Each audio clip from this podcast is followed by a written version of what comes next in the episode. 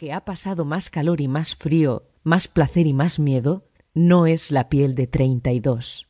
Tampoco la relación de su cuello con la boca de Simón era la misma, aunque no había desaparecido. Ana tenía la teoría de que las relaciones nunca desaparecen, sino que se suceden en el tiempo. A la admiración puede seguir la beligerancia y más tarde el afecto. Son como prendas o mantas superpuestas, la una encima de la otra, la una sepultando a la otra, solo que cierta partícula de recíproca fiebre perdura casi paralizada, casi idéntica.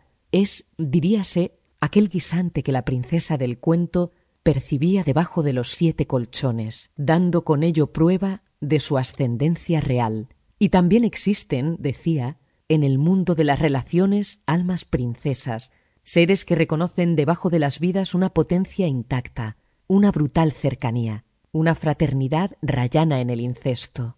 Ahí reside la amenaza que los celosos sienten ante la presencia de un antiguo amante. Ahí, la luminosidad de unos años descreídos, oscuros, por cuyas noches idénticas circulan, sin embargo, verdes guisantes como focos, como piedras de luz.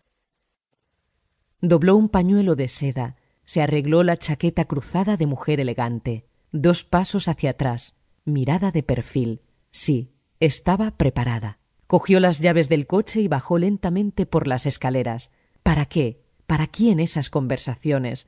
¿Para qué la cortesía y la elegancia y el fulgor de unas pupilas atravesando el humo? ¿Para quién? Puede que hiciera brotar chorros de agua sobre el cristal, que oscilaran los limpiaparabrisas. ¿Para quién su actuación en la noche? Una mano desnuda, un cigarrillo.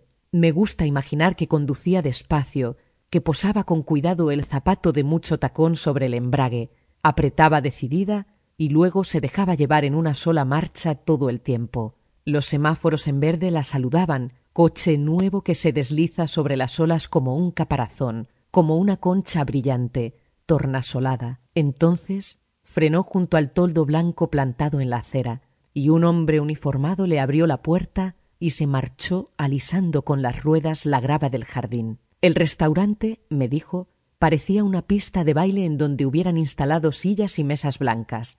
Los cristales de las copas clavaban en el barniz de la madera esquirlas de luz. Cuando los franceses la vieron, se levantaron. Atentamente ella escuchaba o contaba historias o se llevaba la copa a los labios entre risas. ¿Para quién? Para unos ojos que la miraban. Durante el segundo plato se fundieron los plomos. Velas en candelabros, un tono distendido, murmurador. Echó hacia atrás la cabeza y luego la inclinó hacia un hombro francés que la llamaba, hacia una solapa negra y un cabello gris. Y la solapa asintió, y unos ojos franceses la miraron con deseo. Las dos lámparas de araña se encendieron al tiempo y también las luces de las esquinas. Siguió la cena con esa mano que ahora rozaba la suya al acercarse para coger el pan. Sé que cuando terminaron, solo uno de los franceses se fue, el otro entraba con ella en el aparcamiento. Le pedía que subiera a su coche alquilado. Viajar. Un parador en la noche. Una habitación en medio de las montañas. ¿Para qué? Ana rehusó con una sonrisa de disculpa. Todavía conversaron diez o quince minutos antes de marcharse en coches distintos. 3. Al día siguiente Ana asistió distraída al intercambio de saludos con Íñigo.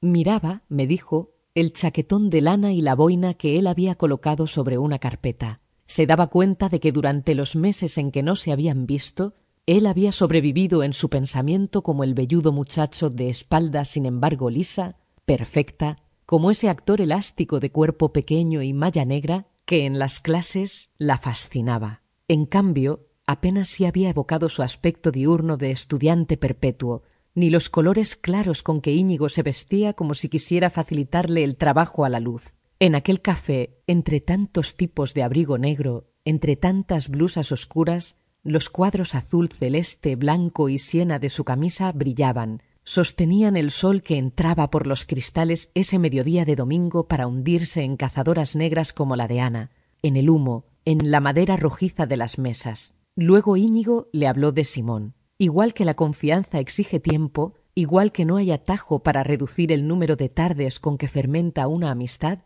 debería establecerse una distancia, un ritmo de aproximación para llegar a un nombre. Simón, por séptima vez escribo estas dos